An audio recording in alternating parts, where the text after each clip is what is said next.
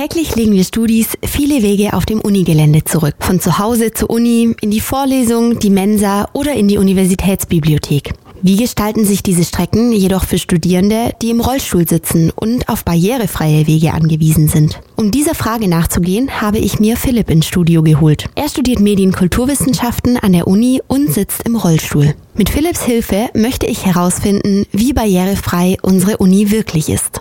Als erstes wollte ich von Philipp wissen, inwiefern sich sein Uni-Alltag denn überhaupt von dem seiner KommilitonInnen unterscheidet. Der Unterschied ist halt, dass ich immer in Begleitung einer 24-Stunden-Assistenz bin. Die Person, die begleitet mich zu den Vorlesungssälen und hilft mir, meine Sachen zu richten. Zwischen den Vorlesungen hilft sie mir bei Toilettengängen oder auch beim Jacke an- und ausziehen, beim Essen anreichen aber man kann trotzdem immer zwischendurch ganz normal wie andere auch Leute treffen und die Zeit genießen. Bis hierhin hört sich Philipps Uni-Alltag wie der jedes anderen Studierenden in Freiburg an. Trotzdem sieht ein typischer Weg zur Vorlesung für Philipp anders aus als beispielsweise für mich. Das hat er mir anhand eines typischen Uni-Montags erklärt. Montags habe ich tatsächlich nur Nachmittags-Uni und dann äh, muss ich halt mit einem Treppenlift eine Treppe hochfahren. Also die Schwierigkeiten dabei sind, manchmal diesen Treppenlift richtig zu bedienen. Und wenn da mal irgendwas nicht funktioniert, dann braucht man halt jedes Mal den Hausmeister. Das ist aber nur bei einem Treppenlift vorgekommen. Anhand von Philips Erzählungen merkt man vor allem, dass Studierende mit einer Beeinträchtigung in ihrem Uni-Alltag auf Techniken wie Treppenlifte angewiesen sind. happened. Was passiert aber, wenn so ein Treppenlift nicht mehr funktioniert? Also es gab kürzlich einen Treppenlift, der sieben Monate außer Betrieb war. Ich habe dann direkt am Anfang dieser Zeit der Behindertenbeauftragten geschrieben, dass es nicht sein kann und dass sich möglichst schnell jemand drum kümmern sollte.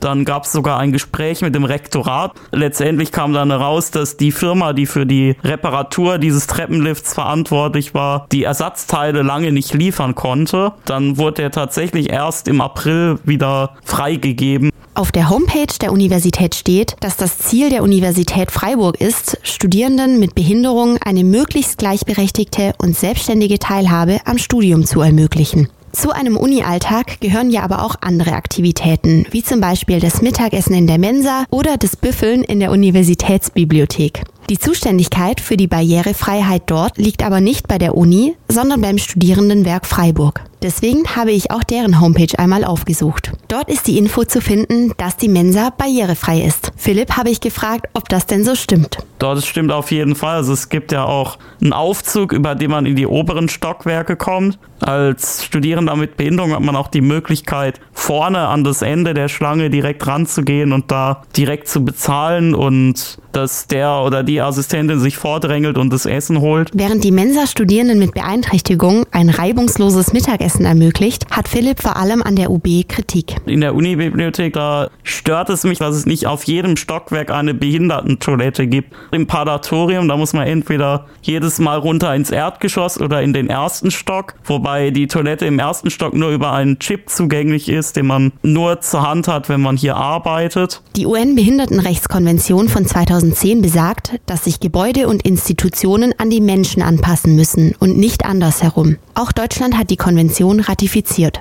Außerdem ist das Recht auf Inklusion auch im Grundgesetz festgeschrieben. Einen rechtlichen Rahmen gibt es für das Studieren mit Behinderung also durchaus. Trotzdem bekomme ich im Interview mit Philipp den Eindruck, dass er sich eigentlich eher an die Uni anpassen muss als andersherum. Das wird mir auch noch mal mehr bewusst, als Philipp mir von dem Zugang zu den Uni-Gebäuden erzählt. Besonders die Umwege, die er dort zurücklegen muss, belasten ihn in seinem Alltag. Es gibt immer noch Räume, wie zum Beispiel das Sprachlabor 2, wo man unten durch den Keller, durch irgendwelche Tiefgaragentüren durch muss.